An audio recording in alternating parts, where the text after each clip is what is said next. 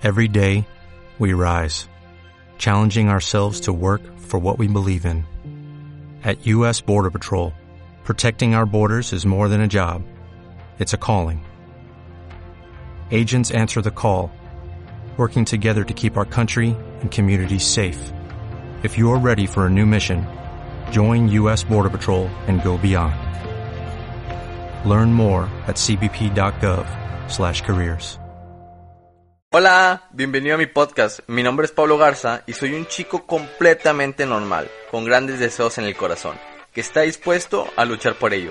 También creo realmente que cualquier persona, sin importar quién sea o de dónde venga, puede hacer un impacto social positivo, si se lo propone de todo corazón.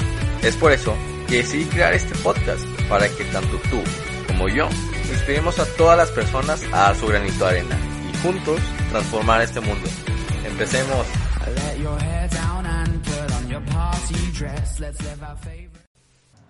Hola, buenos días, buenas tardes, buenas noches, depende de que me esté escuchando. Muchísimas gracias por estar aquí otro día más conmigo. Espero que estés de lo mejor el día de hoy, que te la estés pasando increíble y te estarás preguntando el por qué se escucha tan bien este audio. Mira, este, ya después te contaré con muchísima más información al respecto de lo que está pasando y lo que este, se está realizando en estos precisos momentos. Pero tenemos que esperar un poquito más, un poquito más, este, te lo prometo, para contarte todo lo que está pasando y todo lo que se viene y lo padre que se va a poner este podcast, ¿sí? Y lo, lo mucho que podemos llegar a aportar. Y, y realmente este, me siento muy emocionado, o sea, muy feliz. Eh, me siento complacido y espero que tú también te sientas de la misma manera. Eh, la semana pasada hablamos sobre un tema un poco duro, bueno, bastante duro, este, sobre el feminicidio. Y te quería hablar yo acerca del amor, te lo expliqué en el podcast pasado, pero no podía, realmente no podía sabiendo de todo lo que estaba eh, pasando, no te podía hablar acerca del amor, no podía hablarte del 14 de febrero como un día feliz y que de cero preocupaciones, sabiendo que afuera estaban asesinando a personas, a mujeres, y que necesitaban la voz de la mayoría de las personas, ¿sí? Este, y te agradezco a las personas que me enviaron un mensaje eh, dándome su, información, lo que piensan, lo que creen, eh, lo que han investigado, las personas que también tienen otros puntos de vista súper interesantes, o sea, realmente este es un podcast que se está convirtiendo tanto como yo aprendo como ustedes aprenden y eso me encanta de la mejor manera, ¿sí? Entonces, hoy ya te lo debía, vamos a hablar acerca del amor, que es un tema que para mí es el mejor de todos, que nunca había hablado de esto. Vamos a hablar acerca del amor en pareja, que vaya que han pasado muchas cosas en mi vida y que te tengo que contar, pero primero que nada vamos a definir el amor. No se puede definir el amor en una palabra, ni tampoco lo puedes definir a todo el mundo, ¿sí? Es como hablar acerca de Dios. Bueno, le preguntas a los demás qué es Dios para ti y, no hay una definición certera de lo que realmente es, sino cada quien tiene su propia definición. Pero para mí la mejor definición este, es esta que te voy a leer a continuación. El amor es paciente, es bondadoso. El amor no es envidioso ni jactacioso. Tampoco es orgulloso. No se comporta con rudeza no es egoísta, no se enoja fácilmente, no guarda rencor. El amor no se deleita con la maldad, sino se regocija con la verdad. Todo lo disculpa, todo lo cree, todo lo espera y todo lo soporta. Corintios 13:14. Este es el himno del amor, viene en la Biblia por si te interesa leerlo, es de la carta de Corintios, del versículo 4 al 7. Y para mí es la mejor definición del amor en todos aspectos, ¿sí? Y y si te, si te preguntas si realmente estás amando de la manera correcta y no eres tóxico, como ahora se menciona tanto, este, ponte a prueba, ponte a leerlo detenidamente, reflexiónalo y ve si tú también estás siguiendo los mismos pasos que esos, ¿sí? Este, y así es como la mejor manera de cómo vas a poder saber si realmente estás amando de la manera correcta. Obviamente hay muchísimas formas de amar, pero primero es sanamente, antes que todo. Y, y, pasando de esto, vamos a hablar así de sabiendo cuánto amas, o sea, ¿cómo puedes saber tú cuánto amas a esa persona? Y, yo creo que es una pregunta bastante retórica y, y, muchas veces encontramos o queremos zafarnos con distintas definiciones, pero vamos a hablar de hechos. Vamos a hablar de hechos. ¿Cuánto tú estás dispuesto a sacrificarte?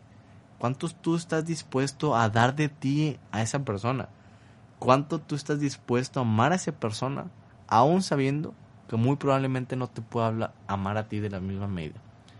¿Cuánto tú estás dispuesto a entregarlo todo por esa persona? Y cuando tú contestes estas preguntas, sinceramente, tú vas a poder saber cuánto amas. Esa es la mejor manera, con los hechos. Sí, con las palabras, claro.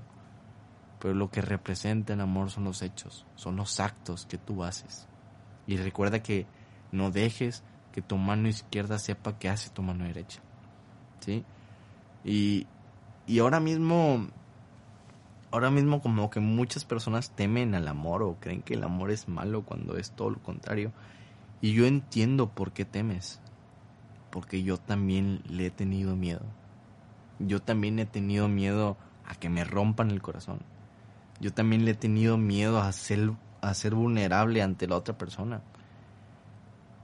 Y, y te pasa esto porque abusaron de ti. Abusaron de tu confianza, de tu amor, de tu cariño, de tu entrega. Y claro que obviamente vas a tener miedo a la siguiente persona que conozcas. Pero ¿Qué no es mejor que te rompan el corazón arriesgándote por amar a alguien, a amarlo con todo tu corazón, que huir de esto y que tu corazón se vuelva de piedra? Y mira, tienes que recordar el mayor significado de todos, que es el corazón roto. ¿Qué significa un corazón roto? Bueno, un corazón roto significa que te, te arriesgaste amando. Los que le temen al amor le, tienen miedo a la vida. Y las personas que le tienen miedo a la vida ya están medio muertos. Y sí, como te lo comento, sé que se siente tenerle miedo a esto y sé que se siente dar todo de ti y no recibir lo mismo. Sé que se siente amar y querer que esa persona te, te, ame de la misma manera y que no, no pase. Que por más que te esfuerces, no lo llegues a hacer.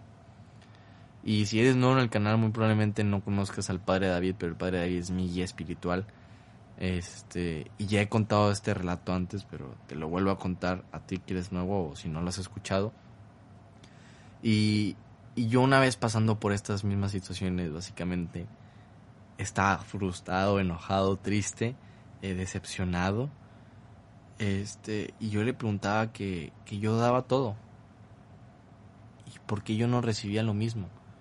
que yo daba todo de mí a todas las personas, a las personas que, que amaba, y que esas personas no me lo daban de vuelta. Que por más que yo me esforzara, no salían las cosas como yo quisiera. Y entre, entre lágrimas eh, él me miró y me dijo, Pablo, cuando el mundo te falle, cuando las personas que ames te fallen, cuando no te amen de la misma manera, cuando no te den lo mismo que tú das, la vida va a estar en deuda contigo. Y eso es algo que siempre voy a tener que recordarme.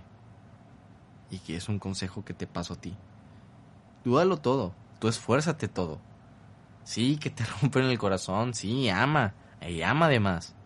Y no te preocupes si no te dan lo mismo. Recuerda que nada es en vano que lo que tú haces no tienes que tener que esperar algo cambio. Claro que es lo mejor que te den lo mismo, obviamente, y no te lo voy a negar. Pero cuando no te lo den, no dejes de dar tú. Dalo más, mucho más. Y así la vida va a estar en deuda contigo. ¿Sí? Y una vez me hice una pregunta súper, súper padre que también me puso a pensar muchísimo y espero que tú también lo analices, este, que es amar o ser amado. O sea, ¿tú qué prefieres? ¿Amar a esa persona o que esa persona te ame a ti? Y, y te lo pone en una situación bastante compleja, porque realmente quisiera las dos, ¿no? Pero yo, yo como, este, pensando más en esto, yo elegí amar. Y me preguntaron el por qué. ¿Por qué yo elegí amar? Y mi respuesta básicamente fue que, mira, el hombre fue creado para amar, ¿sí? Pero también fue creado para ser amado. Todo el mundo ama, todos, sin excepción alguna. Pero todo el mundo, todo el mundo necesita el amor. Pero hay una frase que dijo el padre José Kentinich, que es, eh, que es el fundador de Schoenstatt, y que es mi frase favorita en todos los aspectos, que dice que la verdadera vida consiste en amar. Y quien quiera conquistar los corazones de los demás, debe dar a cambio su propio corazón. Y es el amor de valientes. Ese es el amor de todos. El que todo el mundo está dispuesto a dar. Y que necesita dar. ¿Sí? Este. Yo sé lo, lo, feo que a veces puede llegar a ser, pero no es el amor, más bien es la persona, las personas eh, incorrectas. Pero el amor eh, no destruye, construye. El amor no aterroriza, sino da alegría. Este. Y es básicamente por lo que se debe luchar, ¿sí? El amor es la decisión más alta y la más profunda que existe. Es la cúspide de todo el conocimiento, como dice Daniel Aviv. O sea, es la forma de la esperanza, de la esencia humana y, y que realmente es el único acto que importa. Todo lo demás es relleno en esta vida. El amor es el único acto que importa. Mira, espero que hayas disfrutado de este episodio. A mí me encantó grabar esto y que se escuche con la mejor calidad de, de, todas. Y esperemos que sí se pueda realizar así. Que Dios te bendiga si crees en Él. Y si no, también. Bye. What if you could have a career where the opportunities are as vast as our nation? Where it's not about mission statements, but a shared mission? At U.S. Customs and Border Protection, we go beyond to protect more than borders. From ship to shore, air to ground, cities to local communities, CBP agents and officers are keeping people safe. Join U.S. Customs and Border Protection and go beyond for something far greater than yourself. Learn more at cbp.gov/careers.